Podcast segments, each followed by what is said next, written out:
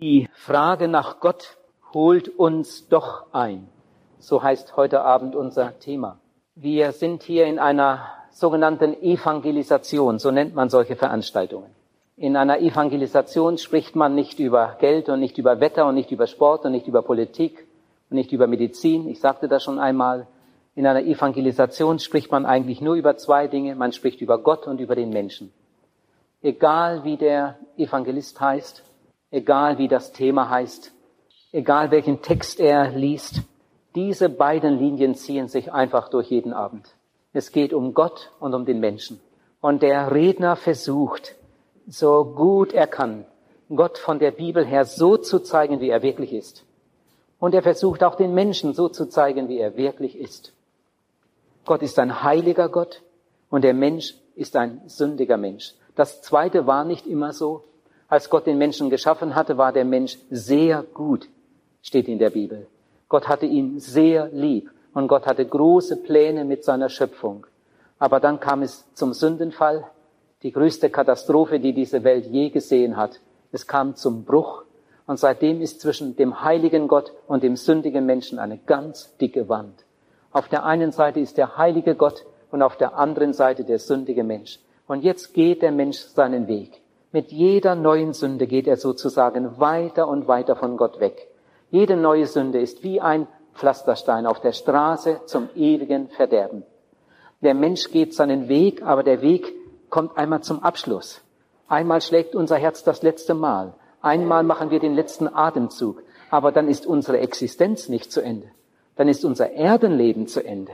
Aber danach geht es weiter. Die Bibel sagt, es ist dem Menschen gesetzt, einmal zu sterben danach aber das Gericht. Und die Bibel sagt sehr, sehr deutlich, dass es auf der anderen Seite zwei Möglichkeiten gibt. Die einen gehen ins Leben, zum ewigen Leben, die anderen gehen ins Verderben.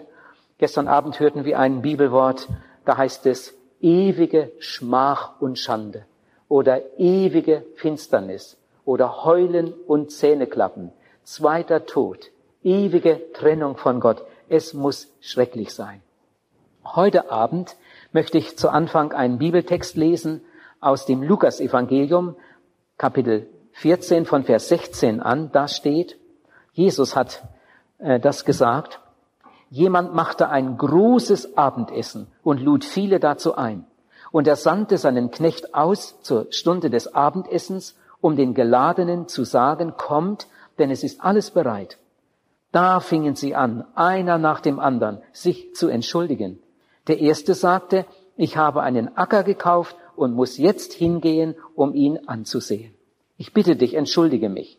Und der zweite sagte, ich habe fünf Gespanne Ochsen gekauft und ich gehe jetzt hin, um sie mir anzusehen. Ich bitte dich, entschuldige mich. Und der dritte sagte, ich habe mir eine Frau genommen, darum kann ich nicht kommen. Und der Knecht kam zurück und sagte das seinem Herrn. Da wurde der Hausherr zornig und sagte zu seinem Knecht, Geh schnell hinaus auf die Straßen und Gassen der Stadt und führe Arme, Verkrüppelte, Blinde, Lahme herein. Und der Knecht kam zurück und sagte, Herr, es ist geschehen, was du befohlen hast. Es ist aber immer noch Platz da. Und der Herr sagte zu dem Knecht, dann geh hinaus auf die Landstraßen und an die Zäune und nötige sie hereinzukommen, damit mein Haus voll wird. Ich sage euch aber, dass keiner von denen, die zuerst eingeladen waren, mein Abendmahl schmecken wird. Wir haben uns in diesen Tagen immer und immer wieder mit Jesus Christus beschäftigt. In unseren Liedern, in unseren Gebeten, in unserer Verkündigung, in unseren Gesprächen in der Seelsorge, immer wieder ging es um Jesus Christus, immer wieder stand sein Name im Raum. Jesus Christus ist einzigartig, einzigartig. Es gibt allerlei Religionen, aber es gibt nur ein Evangelium. Es gibt allerlei Religionsstifter, aber es gibt nur einen Erretter. Jesus Christus ist einzigartig. Ich möchte mal so ein paar Stationen erwähnen. Denkt einmal gut mit. Schon seine Geburt war einzigartig. Seine Geburt ist eigentlich den Gesetzen des Lebens widersprechend. Jesus hatte nämlich keinen Vater auf der Erde. Jeder andere Mensch, der von einer Frau geboren wird, hat einen Vater auf der Erde, der ihn gezeugt hat. Jeder. Mohammed hat nicht nur eine Mutter, er hat auch einen Vater gehabt. David hatte eine Mutter, er hat auch einen Vater. Jeder Mensch, der geboren wird von einer Frau, hat einen Vater, der ihn gezeugt hat. Maria hatte eine Mutter, Maria hatte auch einen Vater. Nur bei Jesus war das anders. Jesus ist der Einzige, der von einer Frau geboren wurde, der aber keinen Vater auf dieser Erde hatte. Sein Vater war der Vater im Himmel. Er wurde gezeugt vom Heiligen Geist. Das ist ein Wunder, das kann kein Mensch begreifen. Auch sein Tod ist eigentlich den Gesetzen des Todes widersprechend. Ihr Lieben, Jesus starb nicht, weil er ausgeblutet war. Jesus starb auch nicht den Erstickungstod. Jesus starb genau in dem Augenblick, in dem er sterben wollte. Er hätte noch lange lebend am Kreuz hängen können. Gekreuzigte hingen manchmal bis zu drei Tagen lebend am Kreuz. Der Kreuzestod ist der qualvollste Tod, den es überhaupt gibt. Das weiß man heute. Das schrecklichste, grauenvollste, was Menschen sich ausgedacht haben. Ein Römer durfte nicht gekreuzigt werden, weil das so, so schlimm war. Der Kreuzestod war nur für die Allerschlimmsten, für die Schwerverbrecher.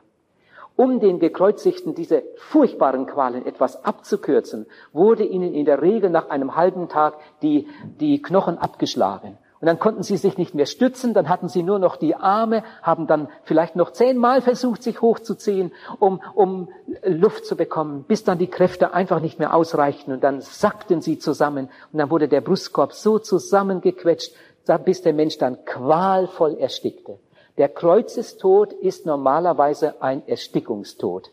Jesus hing sechs Stunden lebend am Kreuz. Ungefähr um neun Uhr wurde er gekreuzigt am Morgen, ungefähr um drei Uhr Nachmittag starb er.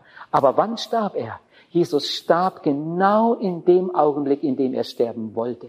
Als er wusste, dass alles, dass alles vollbracht war, da rief er, Vater, ich befehle meinen Geist in deine Hände. Und im nächsten Augenblick hing eine tote Hülle am Kreuz. Und die Leute wunderten sich, dass er schon gestorben war. Als die Soldaten kamen, um ihnen, de, um den Gekreuzigten die Knochen abzuschlagen, äh, in der Regel schlug man ihnen die Schienbeine ab und da haben sie bei dem einen angefangen und dann bei dem anderen weitergemacht und dann kamen sie zu dem mittleren und sie wunderten sich, dass Jesus schon gestorben war. Er hatte sein Leben gegeben. Er hatte vorher gesagt, niemand nimmt das Leben von mir. Ich gebe es von mir selber. Ich habe Macht, das Leben zu geben und ich habe Macht, das Leben wiederzunehmen. Jesus ist freiwillig als Opferlamm ans Kreuz gegangen und hat sein Blut und Leben gegeben als Lösegeld für eine verlorene Welt. Bei Jesus ist noch vieles andere einzigartig. Jesus war eigentlich ein ganz armer Mann. Jesus hatte keine Kornfelder und keine Fischereigebiete, aber er speiste 5000 Menschen mit einem Mal und er behielt Brot und Fische übrig. Jesus ging nicht auf Teppichen und samt weichen Läufern, aber er ging auf den Wogen des Sees in Galiläa und die trugen ihn. Bei Jesus war vieles einzigartig. Jesus baute nie eine Kirche. Jesus schrieb nie ein Buch. Jesus hinterließ kein Vermögen an Geld und Gut. Und trotzdem ist er heute, nach 2000 Jahren, die eine zentrale Charakterpersönlichkeit. Er ist der Mittelpunkt, um den sich die Ereignisse der Weltgeschichte drehen. Und auch der größte Christusfeind rechnet nach seinem Geburtstag. Und er rechnet auch rückwärts vor Christus. Er ist die Mitte dieser Welt und sein Erlösungswerk das größte Geschehen, das es jemals gegeben hat. Eigentlich hätten die Leute damals zittern müssen, erschrecken müssen und über ihre Sünde. Aber sie taten es nicht. Aber die Erde bebte unter ihren Füßen. Bei seinem Tod haben nur wenige getrauert, aber es gab eine große Finsternis, steht in der Bibel. Die Natur trauerte, als Jesus Christus am Kreuz starb. Aber Verwesung konnte seinen Leib weder anrühren noch zersetzen. Die Erde, die sein Blut aufgenommen hatte, konnte seinen Staub nicht fordern. Jesus ist auferstanden von den Toten. Jesus lebt. Und als er seinen Jüngern erschien und Thomas dazu kam, da rief Thomas begeistert aus, mein Herr und mein Gott. Und es wäre schön, wenn wir alle ein ähnliches Bekenntnis hätten. Und wenn man nur über das wenige, was ich eben gesagt habe, nachdenkt, dann müsste einem das eigentlich schon über die Lippen kommen. Jesus war einzigartig.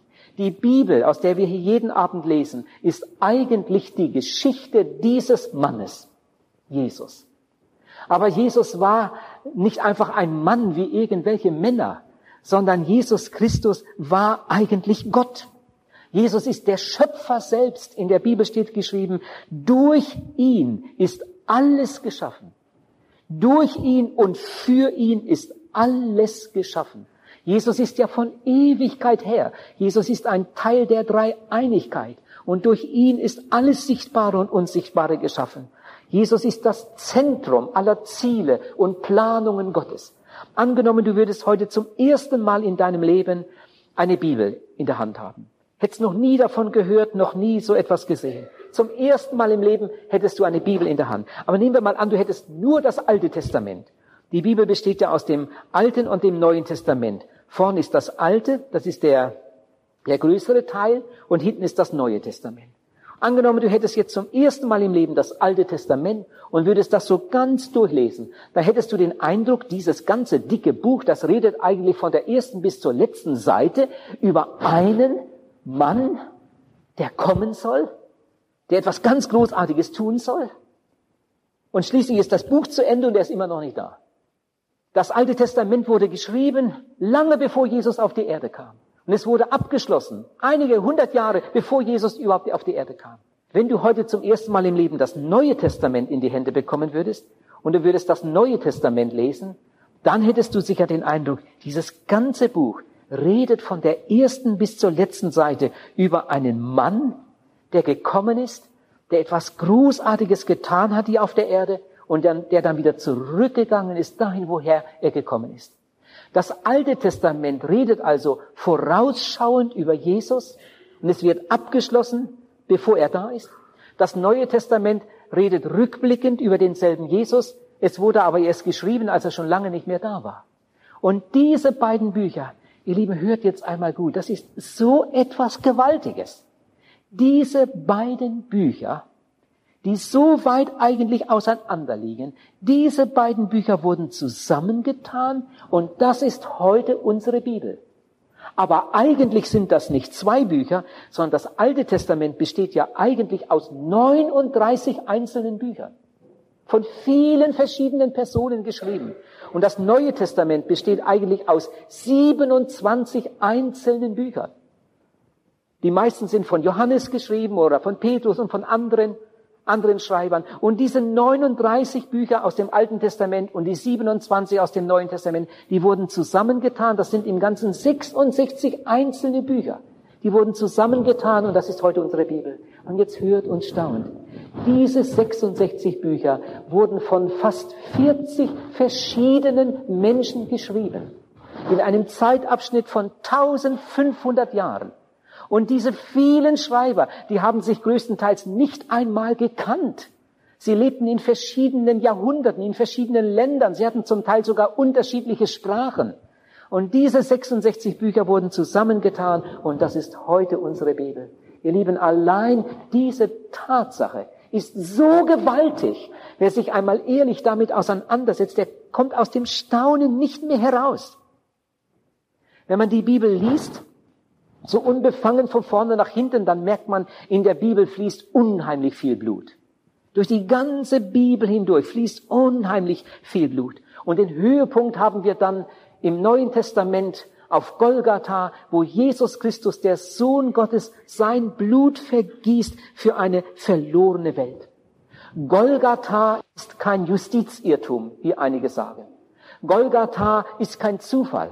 Auf Golgatha ist nicht zufällig ein, ein guter Mensch in böse Hände geraten, sondern Golgatha liegt genau im Plan und im Willen Gottes. Hör das einmal gut und denk mit. Golgatha war Gottes Plan. Golgatha war Gottes Wille. Jesus Christus ist auf Golgatha am Kreuz gestorben, hat sein Blut vergossen, auf einem unsagbar qualvollen Weg. Golgatha liegt genau im Plan und im Willen Gottes. In der Bibel steht, ohne Blutvergießen gibt es keine Vergebung der Sünde.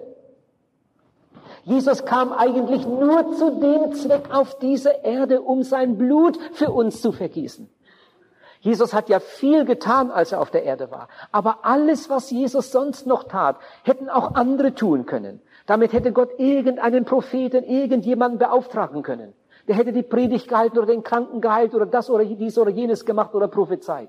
Alles, was Jesus sonst noch tat, hätten andere für ihn tun können. Nur dieses eine konnte niemand tun. Sein Blut geben für eine verlorene Welt. Warum nicht? Weil er selbst schuldig war.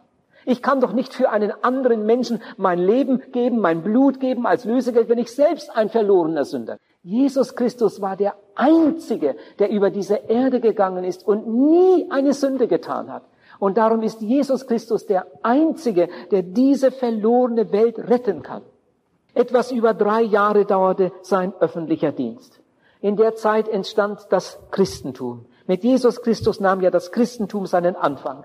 Aber Jesus ist nicht gekommen, und das sollte man auch einmal ganz aufmerksam hören, um eine neue Religion zu bringen. Das Evangelium, das Jesus gebracht hat, ist keine Religion. Das hat überhaupt nichts mit Religion zu tun. Religion ist immer von unten. Religion ist immer die Geschichte eines sündigen Menschen, der etwas für den heiligen Gott tun will. Aber das Evangelium ist die Botschaft Gottes, die Nachricht Gottes, eine Gabe Gottes für diese verlorene Welt. Jesus hat keine neue Religion gegründet, die jetzt neben den anderen steht, sondern durch Jesus kam etwas ganz Neues. Die beste Religion ist nur ein primitiver Versuch einer Selbsterlösung. Aber das Evangelium ist die Gabe Gottes. Durch Jesus kam eine Umwertung aller Werte. Durch Jesus kam etwas ganz Neues. Jesus predigte einen total neuen Lebensweg. Eine total neue Möglichkeit, die es ohne Jesus überhaupt nicht gibt. Aber Jesus hat nie gesagt, so Leute, ich gehe jetzt ans Kreuz und sterbe für die verlorene Welt und dann werden sie alle gerettet. Ich bin der Weg, der zum Vater führt. Ich gebe jetzt mein Blut und Leben für die Welt und dann werden alle gerettet. Das hat Jesus nicht gesagt. Jesus hat den alten Weg nicht aufgehoben, sondern Jesus hat gesagt, es gibt den breiten Weg, den gibt es immer noch. Den breiten Weg, den Sündenweg, der zum Verderben führt. Und es gibt einen Weg, der zum Leben führt. Ich bin der Weg. Ich bin die Wahrheit. Ich bin das Leben, sagt Jesus. Niemand kommt zum Vater, außer durch mich.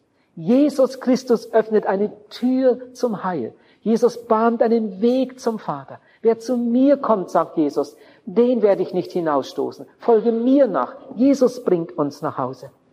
Als der Sündenfall geschehen war, ich denke, die Geschichte kennen wir alle, als der Sündenfall geschehen war, da kam Gott zu den Menschen und dann rief Gott in den Garten hinein, Adam, Adam heißt Mensch, Adam, wo bist du? Ich glaube, Adam war furchtbar erschrocken. Adam hatte sich versteckt. Und Gott rief, Adam, wo bist du? Als ich die Geschichte vor vielen Jahren, nachdem ich erst kurze Zeit gläubig geworden war und dann tüchtig in der Bibel las, zum ersten Mal so richtig mit Nachdenken las, ich hatte sie schon ein paar Mal gelesen, dann war ich wieder mal an der Stelle, da kam ich so in Not, hab gedacht, das ist eine ganz komische Stelle in der Bibel. Warum fragt denn Gott Adam, wo bist du?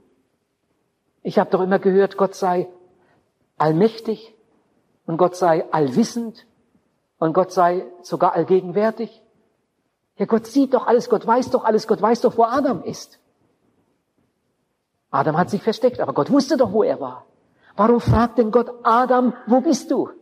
Ihr Lieben, Gott wusste wohl, wo Adam war, aber Adam wusste es nicht. Adam hatte überhaupt noch nicht richtig begriffen, was geschehen war. Den ganzen Umfang, die ganze Schwere des Sündenfalls hatte Adam noch gar nicht begriffen. Er hat gedacht, da ist jetzt etwas schiefgelaufen, aber das, das müssen wir jetzt verstecken. Adam, wo bist du? Wie viele Menschen gibt es heute, die sind weit von Gott weg und sie wissen es nicht einmal. Sie ahnen nicht, wie weit sie von Gott weg sind. Und das ist eine Gnade, wenn Gott dann zu einem Menschen kommt und fragt, wo bist du? Überleg einmal, was passiert ist. Sieh doch einmal dein Leben an. Wo bist du? Die meisten Menschen heute, und das war damals so, die meisten Menschen haben keine Zeit, über solche Fragen nachzudenken. Millionen Menschen haben keine Zeit. Sie leben so, als blieben sie immer hier. Sie richten sich nur aufs Heute und aufs Hier ein. Und für die Ewigkeit haben die meisten Leute überhaupt keinen Blick. In Hebräer Kapitel 9, Vers 27 steht, den Vers haben wir gestern Abend schon einmal gehört, es ist dem Menschen gesetzt, einmal zu sterben, danach aber das Gericht. Lieber Zuhörer, ich möchte jetzt einmal ganz persönlich werden. Egal wer du bist, sag einmal, was tust du für deine Ewigkeit? Wenn ich jetzt fragen würde, was tust du für deine Prüfung? Was tust du im Blick auf Weihnachten? Wie bereitest du dich vor, wenn du in Urlaub fährst? Da könnte man schnell antworten. Wenn ich jetzt fragen würde, was tust du für deinen Leib? Kannst du ganz schnell antworten. Essen, das ist nötig, wichtig, lebensnotwendig. Trinken, noch wichtiger. Schlafen, Körperpflege, das ist alles wichtig. Was tust du für deinen Leib? Das und das und das und das und das. Jetzt nochmal die andere Frage. Und was tust du für deine Ewigkeit? Was tust du für deine Ewigkeit? Es geht doch um mehr. Es geht doch nicht nur um unser Jetzt und Hier. Deine Seele hat Hunger. Deine Seele hat Verlangen. Der Mensch hat da innen drin sozusagen einen leeren Raum. Und diesen leeren Raum, den kann nur Gott füllen. Und es gibt Menschen, die sind so dumm, möchte ich beinahe sagen. Die sagen, wenn ich nur mehr Geld hätte, wenn ich nur mehr Geld hätte, dann wäre alles in Ordnung. Geld, Geld, Geld, schreit die ganze Welt. Und dabei gibt es so viele steinreiche Menschen, die totunglücklich sind. Ein anderer sagt, Gesundheit ist das größte Gut. Das ist nicht wahr. Gesundheit ist ein großes Gut. Und du kannst gar nicht dankbar genug sein, wenn du gesund bist. Aber Gesundheit ist nicht das größte Gut. Es gibt Menschen, die haben große Behinderungen und trotzdem leben sie ein erfülltes Leben. Und ein anderer ist kerngesund und eines Tages hängt er sich auf und hinterlässt einen Brief, da steht drin, das Leben hatte mir nichts mehr zu bieten. Andere meinen, es wäre schön, wenn man berühmt wäre, wenn man angesehen wäre und, und was weiß ich was. Wenn ich schön wäre, dann würde ich nach Hollywood gehen und, und, und da mein Geld machen. Solche Gedanken haben manche Menschen. Und gerade solche Leute sind manchmal die unglücklichsten in der Stadt. Wie viele von diesen berühmten Leuten enden eines Tages im Alkohol und sogar im Selbstmord. Andere meinen, mächtig müsste man sein. Man müsste etwas zu sagen haben. Man müsste nicht Arbeitnehmer sein, sondern Arbeitgeber, nicht einfacher Bürger, sondern, sondern man müsste in der Regierung sein und dann hätte man Möglichkeiten. Ach, das ist doch alles nicht wahr. Diese Dinge haben noch nie einen Menschen glücklich gemacht. Augustinus sagt, zu Gott hin sind wir geschaffen und unser Herz bleibt unruhig, bis es ruht in Gott. Solange du diese Quelle nicht gefunden hast, wird dieser leere Raum nicht gefüllt. Höre, zwei ganz, ganz wichtige, ganz wichtige Wahrheiten. Der einzige Weg zu einem erfüllten Leben hier auf der Erde heißt Jesus. Und das gilt für jeden Menschen.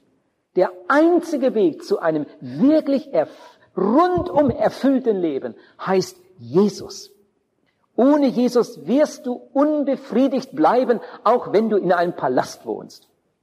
Zweitens, der einzige Weg zum ewigen Leben heißt Jesus.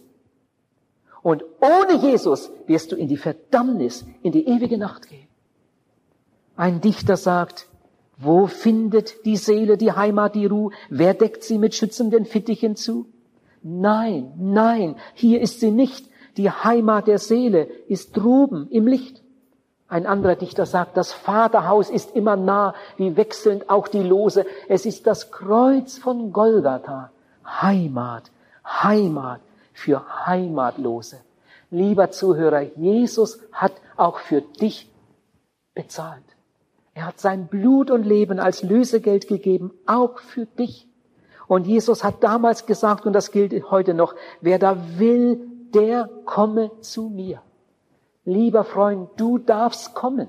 Jesus hat auch dich eingeladen und ich frage dich, was hindert dich, wenn du bislang den Schritt noch nicht getan hast? Was hindert dich, zu Jesus zu kommen und dein Leben ihm zu übergeben? Jesus sagt, ich mache alles neu.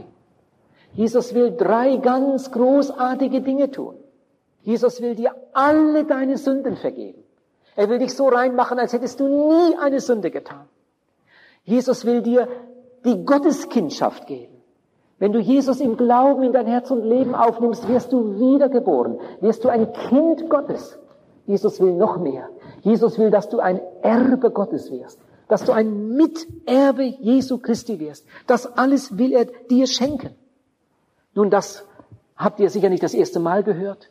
Das predigen ja viele. Das predigte Jesus damals schon. Und die Leute saßen da, nicht auf Stühlen, die saßen vielleicht im Gras und einige standen. Und sie hörten diese wunderbare Botschaft. Und dann, sie fingen an, einer nach dem anderen sich zu entschuldigen. Ihr Lieben, das war damals genauso wie heute. Genauso wie heute. Und was den Leuten dann alles so einfällt, wenn man sie einlädt. Der eine sagt, ich habe einen Acker gekauft und muss jetzt hingehen und ihn besehen. Kannst du dir einen vernünftigen Menschen vorstellen, der sich einen Acker kauft oder einen Bauplatz kauft, den er vorher nicht gesehen hat. Vielleicht ist er hinter einem Felsen, wo nie die Sonne hinscheint. Ich habe einen Acker gekauft und muss jetzt hingehen und ihn besehen. Übrigens hat er ihn schon gekauft. Da kann ja keiner mehr dazwischenkommen. Warum muss er ausgerechnet jetzt, wo das Fest stattfindet, seinen Acker besichtigen? Das war doch nur eine Ausrede. Dieser Mann hing an seinem Besitz. Der nächste sagt, ich habe fünf Gespanne Ochsen gekauft und ich muss jetzt hingehen, um sie zu besehen. Eine andere Übersetzung sagt, um sie zu erproben. Ich habe fünf Joch Ochsen gekauft, die sind ja zum Arbeiten da. Oh, wie viele Menschen gibt es heute, die genauso sind wie der. Es gibt Leute, die arbeiten Tag und Nacht. Die arbeiten Tag und Nacht. Und Jesus sagt, was nützt das? Und wenn du die ganze Welt gewinnen würdest und nimmst dabei Schaden an deiner Seele, das wäre doch ein ganz furchtbar schlechtes Geschäft. Es gibt Menschen, die haben dreimal so viel, wie sie zum Leben brauchen. Es gibt Menschen, die haben fünfmal so viel, wie sie eigentlich zum Leben brauchen. Nun, wie wenig man zum Leben braucht, das sieht man, wenn man mal in, in Kasachstan ist oder in Albanien. Wir sind ja hier alle steinreich. Ein Sozialhilfeempfänger in Deutschland ist im Vergleich zur dritten Welt ein sehr reicher Mensch. Aber es gibt Menschen, die haben darüber hinaus, die haben Vermögen, wenn sie das noch einsetzen würden, verkaufen würden. Sie könnten fünfmal leben, ohne noch einen Finger krumm zu machen, wenn sie ihr, ihr Land verkaufen und dies und das und jenes umsetzen. Und trotzdem, gerade diese Menschen haben keine Zeit für Gott. Ist das nicht eigenartig? Genau die Leute haben keine Zeit zum Bibellesen. Die haben keine Zeit zum Beten. Das ist eine Not. Eines Tages sagt Gott, ich werde deine Seele von dir fordern. Und wem gehört dann, was du bereitet hast? Der dritte sagt, ich habe eine Frau genommen, darum kann ich nicht kommen. Eigentlich hätte er sagen müssen, ich habe geheiratet, aber ich habe eine Frau geheiratet, die ist dagegen. Und darum komme ich nicht. Ich will doch nicht meine Ehe aufs Spiel setzen. Ich habe eine Frau genommen, darum kann ich nicht kommen. Meine Frau ist dagegen. Im anderen Fall heißt es umgekehrt, da sagt die Frau, die hat die Predigt gehört, die war dreimal dabei. Sie weiß genau, das stimmt. Die sitzt da und weiß genau, das stimmt, was ich hier höre. Und sie spürt, das gilt mir. Ich bin verloren, ich bin ein Sünder. Ich sollte mich bekehren, ich sollte Jesus annehmen. Aber sie sagt, mein Mann ist dagegen und sie bekehrt sich nicht. Das ist eine Not, das ist manchmal zum Heulen, wenn man das so, so miterlebt. Es gibt Männer und es gibt Frauen, die es genau wissen, wo es lang geht, aber sie tun es nicht mit Rücksicht auf den anderen. Ihr Lieben, ich habe den Eindruck, es gibt eine ganze Menge Männer, die setzen alles dran, dass ihre Kinder in die Hölle kommen. Die verhindern alles Mögliche, damit das Kind ja nicht Jesus kennenlernt und sich dann womöglich für ihn entscheidet. Was wird das einmal für ein Erschrecken geben in der Ewigkeit? Aber ich möchte trotzdem sagen, wenn eine Frau sich nicht bekehrt, obwohl sie es genau weiß, und sich nicht bekehrt, nur weil sie Angst hat vor den Reaktionen ihres Mannes, dann macht der Mann sich tatsächlich furchtbar schuldig. Aber das entschuldigt sie noch lange nicht. Du bist für dich persönlich verantwortlich für dein Seelenheil. Und wenn du dich nicht für Jesus Christus entscheidest, nur um des lieben Friedens willen, wie man so sagt, nur damit deine Eltern nicht schimpfen oder nur damit deine Frau oder dein Mann da nicht aufbegehrt, dann machst du dich sehr, sehr schuldig vor Gott. Es gibt noch viele andere Entschuldigungen. Ich will mal ein paar erwähnen, die ich immer wieder so erlebe auf meinen Reisen. Da sagt jemand, ich glaube, das, was Sie hier predigen, ich war jetzt ein paar Mal hier und ich finde das so gut, aber irgendwie finde ich doch nicht den Zugang dazu. Mich haben die Christen enttäuscht. Ich habe mich schon länger damit beschäftigt, früher schon mal damit beschäftigt, aber ich habe einige Erlebnisse gemacht, ich habe einige Enttäuschungen erlebt, gerade mit Christen und irgendwie sitzt das so tief drin. Mich haben die Frommen enttäuscht. Dann muss ich sagen, mich haben sie auch enttäuscht. Ich habe schon Christen kennengelernt, die kamen mir so gut vor, und ich habe gedacht, ah, das ist einer, das ist ein Christ. Besonders am Anfang, als ich so meine ersten Schritte machte im Glaubensleben, da habe ich manchmal Christen kennengelernt, da habe ich gedacht, oh, so möchte ich auch werden, wie der Mann, wie der sich in der Bibel auskennt. Und das ist so ein richtiger Christ. Und als ich dann, ihn dann ein bisschen näher kennenlernte und sah, wie er mit seiner Frau umging, da war ich so enttäuscht und habe gedacht, so möchte ich nie werden. Ihr Lieben, das gibt es. Es gibt Leute, die reden so fromm, die tun so fromm. Und wenn man sie dann etwas näher kennenlernt, dann ist man bitter enttäuscht. Das gab es immer. Jesus hatte zwölf Jünger. Stell dir vor, und einer von seinen zwölf Jüngern hat ihn eines Tages sogar verkauft für lächerliche 30 Silberlinge. Der hing an seinem Geld. Der tat so fromm und ging mit Jesus mit. Aber in Wirklichkeit hatte er nur sein Geschäft im Kopf. Man kann das erleben dass einer so fromm tut und wenn man ihn dann etwas näher kennenlernt, dann ist man ganz bitter enttäuscht. Aber sag mal, würdest du einen Arzt ablehnen, nur weil du einmal von einem anderen Arzt enttäuscht wurdest? Oder weil du einen Bericht liest in einer Zeitung, dass da irgendein Arzt da ganz schlimme Sachen gemacht hat, der hat die Schere im Bauch gelassen und dies und das und jenes. Und da sagst du, Mensch, was gibt es nur für Kurpfuscher? Ich gehe nie mehr zum Arzt. Das wäre doch Dummheit. Ich weiß, es gibt Kurpfuscher, aber es gibt auch gute Ärzte. Und ich weiß, es gibt Leute, die tun fromm, aber es ist nichts dahinter. Aber es gibt auch echte Christen, die klar und sauber ihren Weg mit Jesus gehen. Bitte lehne nicht Jesus ab, nur weil irgendein Mensch dich einmal enttäuscht hat. Da kommt jemand und sagt, ich habe das alles gehört und ich finde das gut. Ich glaube, dass das so ist, wie Sie das da sagen, aber ich würde das niemals schaffen. Also ich hätte nicht den Mut dazu. Ich mich bekehren. Wenn ich mich bekehre, stellen Sie sich vor, unser Dorf hat 2000 Einwohner. Da kennt jeder jeden. Wenn ich mich bekehre, das ist morgen Dorfgespräch. Das habe ich irgendwo in der Nähe von Bern erlebt. Eine Frau war bekehrt. Und jeden Abend kam der Mann ins Zelt. Und sie hat so gehofft, ihr Mann würde sich auch bekehren. Und dann in der zweiten Woche mit einmal ist er ausgestiegen und wollte nicht mehr mitkommen. Und seine Frau war natürlich sehr unglücklich darüber. Aber ich erfuhr dann auch, woran es lag. Der Mann hatte einfach nur Angst vor der öffentlichen Meinung. Er war Bauer, hatte einen großen Betrieb. Die Bauern arbeiten auch viel zusammen. Die sind in der Genossenschaft und da haben sie dann ihren Mähdrescher und ihre, ihre Rodemaschinen und so weiter. Das kann sich ein Bauer allein ja gar nicht leisten. Da müssen dann fünf, sechs zusammentun, um sich so eine Maschine zu kaufen und wie das manchmal so geht. Und die arbeiten zusammen und, und sind zusammen noch im Kegelclub und was weiß ich was. Und jetzt Jetzt soll sich ein Bauer bekehren. Ein junger Bauer mit 35 Jahren.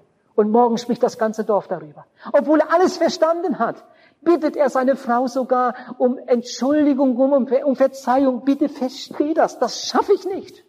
Das halte ich nicht aus. Wenn dann die Leute zeigen und so weiter. Was ist das für eine Not? Heute ist ja fast jeder in irgendeinem Verein, in irgendeinem Club, im, im Trachtenclub und im Gesangverein und da und da und dort in irgendeinem Sportverein, Gymnastik und so weiter. Und jetzt, jetzt kommt Jesus und sagt, gib mir dein Herz, gib mir dein Leben, folge mir nach. Das kann ja nicht verborgen bleiben. Das erfahren dann die anderen. Und man schämt sich vor den anderen und deshalb bekehrt man sich nicht.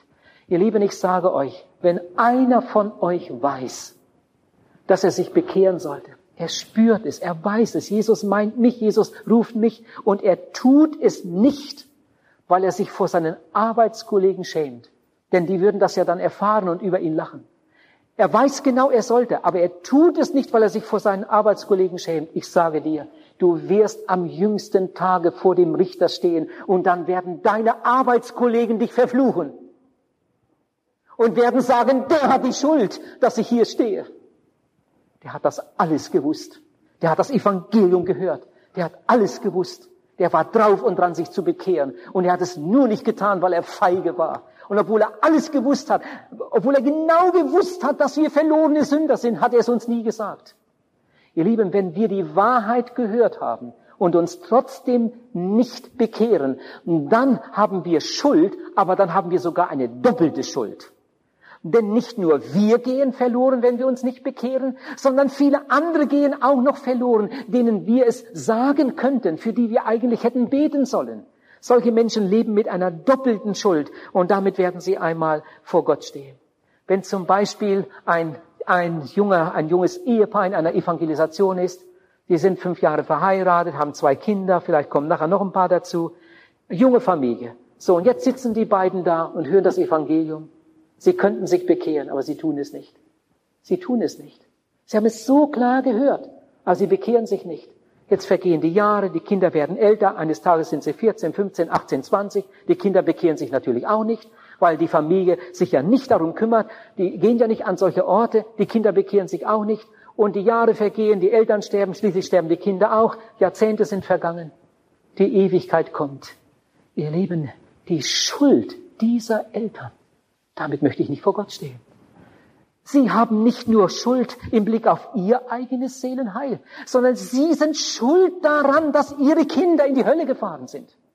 Was Eltern hier für Schuld auf sich laden, weil sie ihren Kindern nicht helfen, Jesus Christus kennenzulernen. Was heute die Kinder alles an Geschenken bekommen, an Büchern und, und Videos und dies und das mit zehn Jahren haben sie schon ihren Computer. Aber das Kind hat nicht einmal eine Kinderbibel hat kein Buch, wo die christlichen Geschichten erklärt werden. Der Vater hat keine Zeit, sich auf die Bettkante zu setzen und seinen Jungen von Jesus zu erzählen und vorzulesen.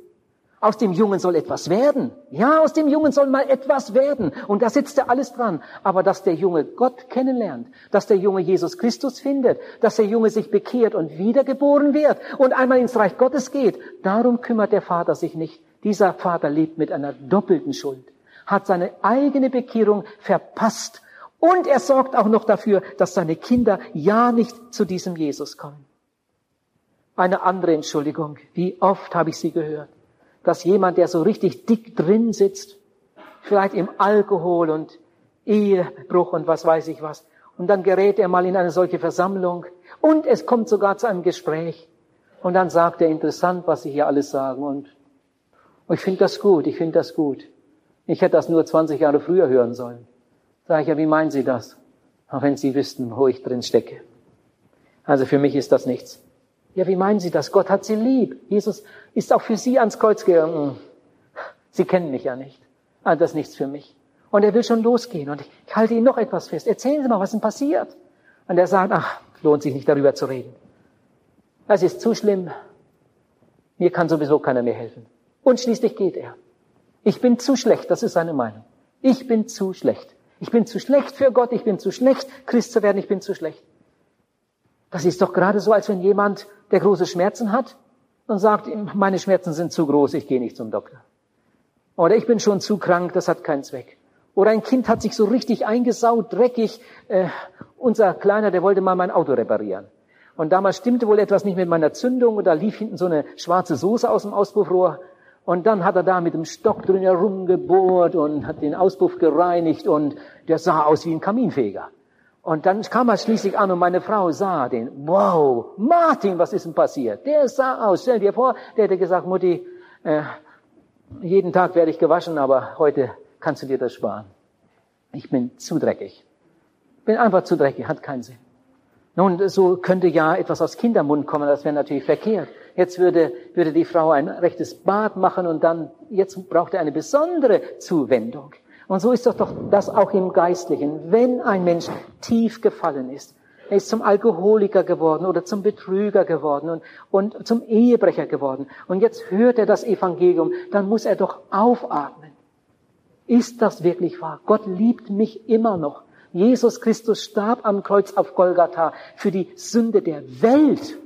Nicht für einige ausgesuchte Leute, sondern Jesus starb für die Sünde der Welt. Jesus starb auch für mich. Ich darf zu ihm kommen. Und Jesus wird mir vergeben, mich reinmachen, als hätte ich nie eine Sünde getan. Es gibt eine Entschuldigung, eine ganz schlimme. Wie oft habe ich sie schon gehört, dass jemand sagt, ich kann mich doch nicht einfach ändern. Es hört sich ja gut an, was Sie da sagen und die Lieder alles, aber ich schaffe das sowieso nicht. Hat gar keinen Sinn, ich kenne mich doch. Ich schaffe das sowieso nicht. Er sagt, ich kann mich doch nicht einfach ändern. Ich kann doch nicht von heute auf morgen ein anderer Mensch werden. Ich kann mich doch nicht einfach ändern. Nein, das kannst du auch nicht. Wenn du das könntest, hätte sich Jesus das sparen können. Das weiß Gott, dass du dich nicht ändern kannst. Wir sind, steht in der Bibel, unter die Sünde verkauft. Der Teufel spielt mit uns wie ein Kind mit dem Ball. Paulus sagt von dem Menschen, der in eigener Kraft Gott dienen will, das Gute, das ich will, das schaffe ich nicht. Und das Böse, das ich gar nicht will, das tue ich immer wieder. Du kannst dich nicht einfach ändern, aber Jesus kann dich ändern. Dafür kam er doch. Er gab sein Blut und Leben, um dir alle deine Sünden zu vergeben. Und wenn du dich dann für ihn entscheidest, dann kommt der Heilige Geist in deinen Geist hinein. Das ist so gewaltig. Wenn ein Mensch Jesus Christus aufnimmt, dann empfängt er den Heiligen Geist, dann empfängt er Kraft von Gott, dann kann er mit einem Mal ein Leben führen, zu dem er früher unmöglich fähig gewesen wäre. Der Geist Gottes kommt in meinen Geist und Gott gibt mir Kraft zu einem ganz neuen Leben und das bietet Gott auch dir an. Eine andere Entschuldigung. Jemand sagt, ich wollte das schon mal. Damals war auch mal so eine ähnliche Veranstaltung da oder dort im Zelt oder wo. Ich wollte das schon mal. Weiß noch genau, wie ich damals nach Hause gegangen bin und auf der Bettkante saß und überlegt habe. Da habe ich zum ersten Mal im Leben gebetet. Zum ersten Mal. Da habe ich Gott meine Sünden bekannt und gebetet, lieber Gott, vergib mir, vergib mir. Vergib mir alle meine Sünden und ich will mich ändern. Ich weiß noch genau. Aber bei mir hat das nicht geklappt. Ich wollte das schon mal, aber bei mir klappt das nicht. Vielleicht sitzen heute Abend solche hier. Lieber Freund, wenn du zu der Gruppe gehörst, zu der Gruppe von Menschen, die sagen, ich habe das schon mal probiert, aber ich kam nicht durch, bei mir hat das nicht geklappt, dann sage ich dir, irgendetwas ist damals schiefgelaufen.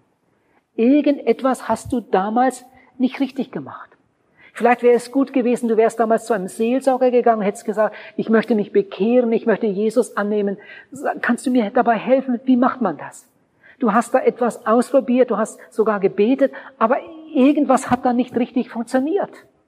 Bitte mach das heute richtig. Mach es so, wie es in der Bibel steht. Mach heute Abend einen ganz neuen Anfang und dann wird es gut werden. Ich möchte dir Mut machen dazu. Eine letzte Entschuldigung will ich noch erwähnen. Es gibt noch viel mehr. Aber das sind so die Hauptentschuldigungen, die ich immer und immer wieder höre. Die Entschuldigung, die ich jetzt noch erwähnen möchte, ist eine eine ganz schlimme. Eine ganz schlimme. Das hört sich zwar richtig fromm an, aber in Wirklichkeit ist das eine ganz, ganz üble Sache. Da hat jemand einige Abende miterlebt oder einige Versammlungen miterlebt oder er hat einige Kassetten gehört. Vielleicht hat er gute Bücher zu dem Thema gelesen. Vielleicht hat er einen Arbeitskollegen, der bekehrt ist und er hat schon viel von ihm gehört. Er ist so richtig vorbereitet. Und jetzt kommt er in eine solche Versammlung und sitzt da und hört aufmerksam zu. Und irgendwie sieht er das ein. Das, das stimmt, was ich da höre. Das ist richtig und, und das will ich auch. Und dann kommt man ins Gespräch und dann sagt er, also ich mache das auch. Ich mache das auch. Ich habe mir das heute Abend gut überlegt und also ich finde das gut. Ich mache das auch. Aber nicht heute Abend. Nicht heute Abend. Das muss ja nicht unbedingt heute Abend sein. Ich werde das bestimmt mal machen irgendwann, aber, aber nicht heute Abend. Das ist eine gefährliche Sache. In einem Lied singen wir, komm doch heut, komm doch heut. Seele sage nicht mehr, morgen ist bessere Zeit. Heute mahnt dich der Geist, heute ruft dich der Herr. Eile und komme noch heut. In der Bibel steht, heute, so ihr seine Stimme hört, verstocket eure Herzen nicht. Es gibt ein göttliches Heute. Wenn Gott einen Menschen an den Punkt gebracht hat, wo er das verstanden hat und merkt, Gott meint mich, dann kann doch dieser Mensch nicht sagen, das ist nicht der richtige Augenblick. Gott hätte sich heute nicht um mich kümmern müssen. Der liebe Gott soll sich einen anderen Abend aussuchen. Das ist heute Abend nicht der richtige Augenblick. Ich merke zwar, er hat angeklopft, er hat gerufen, er meint mich, aber das ist der, nicht der richtige Augenblick. Der liebe Gott soll dann irgendwann nochmal zu mir kommen. Heute mahnt dich der Geist. Heute ruft dich der Herr. Eile, komm heute. Wie viele Menschen haben ihre Entscheidung aufgeschoben. Der gefährlichste Platz auf der Welt ist die lange Bank. Da holt der Teufel die meisten Menschen ab. Das ist ein Schleudersitz für Ahnungslose. Da setzen sich die Leute hin und schieben ihre Entscheidung auf, bis es zu spät ist. Weißt du, wo der Teufel die meisten Menschen abholt? Von der langen Bank. Das berühmteste Möbelstück des Teufels. Die lange Bank. Der gefährlichste Platz auf der Welt. Die lange Bank. Ein ganz trauriges Erlebnis will ich euch sagen. In unserem Dorf. Ein Geschäftsmann. Ein Bombengeschäft. Es gibt kaum jemanden in den umliegenden 40 Dörfern, der nicht schon bei ihm eingekauft hat. Teure Sachen. Seine Frau wurde schwer krank, kam ins Krankenhaus. Er war über 60. Er hatte Zeit zum Nachdenken, wurde eingeladen. Wir hatten eine Zeltevangelisation. Es kamen viele Menschen und dieser Geschäftsmann kam. Das hat ihn irgendwie gepackt. Wir hatten auch so eine Teeecke. Anschließend saß er da und man hat sich unterhalten. Am nächsten Abend war er wieder da. Am nächsten Abend war er wieder da. Jeder kennt ihn. Wir haben uns gefreut. Wir haben uns gefreut. Wir haben gedacht, nachdem der drei, vier, fünf, sechs Mal kam, haben wir gedacht, der bekehrt sich bestimmt. Der wird sich für Jesus entscheiden und das wird sich herumsprechen und das wird eine richtige Sogwirkung haben. Wir haben uns gefreut. Gegen Ende der Evangelisation war er nicht mehr da. Dann hat einer aus der Gemeinde, einer der, aus der Gemeindeleitung, ein Mann, äh, ungefähr in seinem Alter, hat ihn besucht. Und dann hat der Geschäftsmann gesagt, er glaubt jedes Wort. Er glaubt jedes Wort. Aber inzwischen hatte er guten Bericht vom Krankenhaus. Bei seiner Frau ging es aufwärts und, und irgendwie kam ihm das dann doch nicht mehr so, so nahe und er wollte auch mit seiner Frau darüber sprechen und, und, und das muss ja nicht heute sein.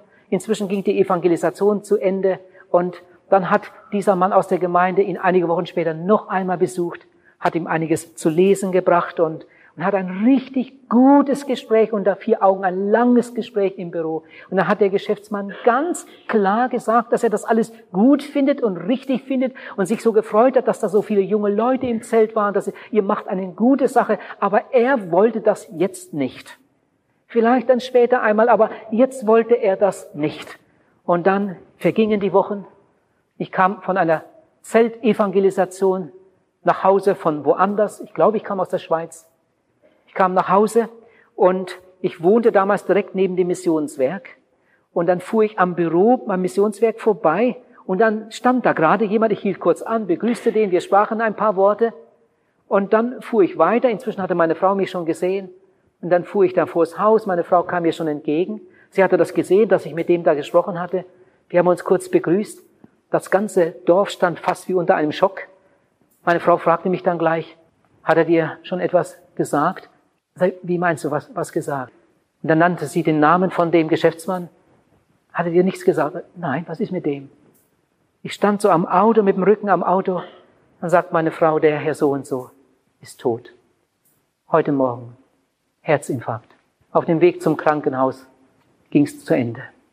Ich kann euch sagen, ich stand an dem Auto. Es lief mir eiskalt über den Rücken. Ich wusste nicht, was ich sagen sollte. Abend für Abend hatte ich den Mann vor mir im Zelt. Jeden Abend saß er in der Teeecke und hat sich mit den anderen unterhalten. Er fand das alles richtig und gut. Und die Evangelisation geht zu Ende und sein altes Leben geht weiter. Und auf die Frage, wollen Sie sich nicht bekehren, möchten Sie nicht wiedergeboren werden, wollen Sie das nicht tun, sagt er ganz klar, nein, jetzt noch nicht. Vielleicht später einmal, aber jetzt will ich das nicht. Was ist das nur schrecklich? Wenn ein Mensch mit einer so klaren Sicht für die Wahrheit sich dann trotzdem für die Lüge entscheidet. Wenn ein Mensch die offene Tür vor sich sieht und nicht reingeht. Wenn ein Mensch die ausgestreckte Hand Jesus sieht und nicht zupackt. Was ist das nur für eine Not? Ich hatte eine Evangelisation in der Schweiz irgendwo in einer riesigen Halle. Wir hatten jeden Abend über 2000 Leute in der Halle. Da, wo sonst die Pferde ihre Runden machen, die Reiter mit ihren Pferden, hatten wir eine Evangelisation. Das war alles schön zurechtgemacht, gewalzt, das war so fest, diese Sägespäne wie ein guter Teppich. Man konnte nichts von Pferden riechen, das war richtig eine wunderbare Veranstaltungshalle.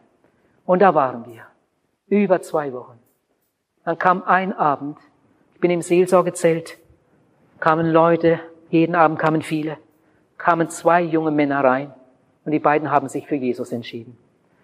Ich mache das fast immer so im Seelsorgerraum, manchmal vergesse ich es auch. Meist mache ich so, wenn wir dann so ein paar Minuten zusammen sind, ich den Eindruck habe, jetzt kommt wohl keiner mehr, dann frage ich einmal, braucht jemand von Ihnen ein Auto? Wir haben einen Fahrdienst, damit keiner denkt, der muss hier übernachten. Wer braucht ein Auto? Und manchmal melden sich ein paar, gut, noch jemand, noch, gut, drei Autos heute Abend. Und ich sage es den Mitarbeitern, drei Autos, gut, dann mache ich weiter. An dem Abend fragte ich, braucht jemand ein Auto? Und dann melden sich diese beiden.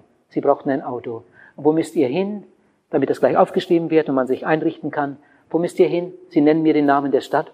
Wow, so weit. Wie seid ihr hergekommen? Ja, mit dem Freund. Aha. Und der ist schon weggefahren. Ja, wütend. Ja, was passiert? Dann haben sie es mir schnell gesagt. Sie sind rausgegangen aus der Halle. Der eine wäre am liebsten schon vorher rausgelaufen. Und dann gingen sie zum Richtung Auto und die beiden wollten sich bekehren. Dann haben sie gebettelt. Haben sie gebeten, bleib doch, warte doch und komm, willst nicht mit reinkommen. Und das ging dann da rund am Auto. Dann ist der andere eingestiegen, der war der Chauffeur und die beiden standen noch draußen. Ja, wollt ihr jetzt mit oder nicht? Scheibe war unten. Dann fing der an zu wettern und zu fluchen, ihr mit eurem Jesus schlimme Ausdrücke und hat gesagt, dann seht zu, wie ihr nach Hause kommt, ich fahre jetzt. Mit quietschenden Reifen vom Parkplatz weg. Die beiden haben sich bekehrt, er war wütend weggefahren. Am anderen Abend vor der Versammlung, ich kam aus dem Gebetsraum, ich wollte gerade in die Halle gehen, da kamen die beiden jungen Männer an. Herr Balz, haben Sie einen Augenblick Zeit? So fast verwirrt kam mir das vor.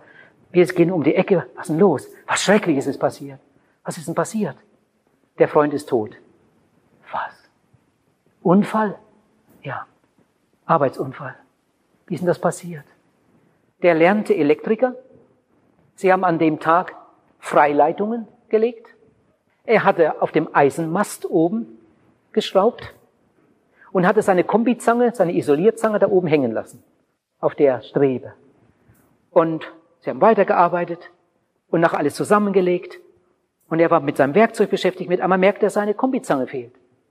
Wo ist denn die? Dann fällt ihm ein, die habe ich da hinten auf dem Eisenmast gelassen. Er läuft zum Eisenmast, da klettert hoch, da kann man ja ohne Steigeisen hochsteigen, das sind ja diese Streben. Er klettert hoch und weiß nicht, dass sein Kollege inzwischen Strom eingeschaltet hat.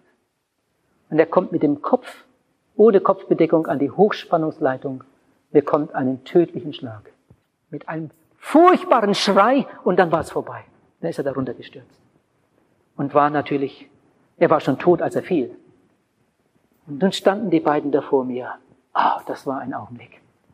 Ihr Lieben, ich erzähle das jetzt nicht, um irgendjemanden unter Druck zu setzen oder bange zu machen, nur einfach, um einmal zu zeigen, wie schnell ein alter Mensch einen Herzinfarkt hat und ist nicht mehr da.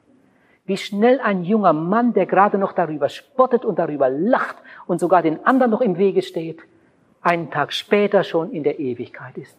Was weißt du, wann dein Herz das letzte Mal schlägt? Heute lebst du, heute bekehre dich. Ehe es morgen wird, kann's ändern sich. Die Evangelisation geht zu Ende. Einige von euch waren einige Male hier und sie wissen, Gott meint mich. Sag, wann willst du endlich die Tür aufmachen? Komm doch heute Abend. Komm zu Jesus. Die anderen lade ich ganz herzlich ein, da noch etwas zu trinken und da gibt's glaube ich, auch noch Gebäck und so weiter. Ich war noch nie da. Ich habe nur gehört, das soll wunderschön sein da. Ich wünsche euch das. Setzt euch hin und habt schön zusammen. Aber wenn du noch nicht bekehrt bist, wenn du noch nicht bekehrt bist, bitte lass das den anderen. Geh doch heute raus um den Büchertisch herum und dann die paar Schritte. Da ist die Tür, da steht dran Gesprächsraum. Ich gehe meist hier durch, dann bin ich gleich da. Komm doch dahin. Lass uns zusammensitzen, miteinander reden, zusammen beten. Und der heutige Abend wird der größte Abend deines Lebens. In einem Lied heißt es, komm, ehe der letzte Tag versinkt. Die Rettung ist dir nah. Der ganzen Welt Erlösung bringt das Kreuz von Golgatha. Manchmal höre ich, dass Leute sagen, du, aber das ist doch Gottes Sache. Rettung, das ist doch Gottes Sache. Das ist nur die halbe Wahrheit. Das ist Gottes Sache. Ja, Rettung ist Gottes Sache. Aber du musst das wollen. Gott streckt dir seine Hand entgegen. Gott streckt dir seine Hände entgegen. Aber jetzt musst du kommen und einschlagen. Deine Entscheidung ist entscheidend. Triff sie heute. Und dieser Abend wird der größte Abend deiner Geschichte. Der Herr möge dir Mut geben zu diesem Jahr. Gott segne euch. Amen.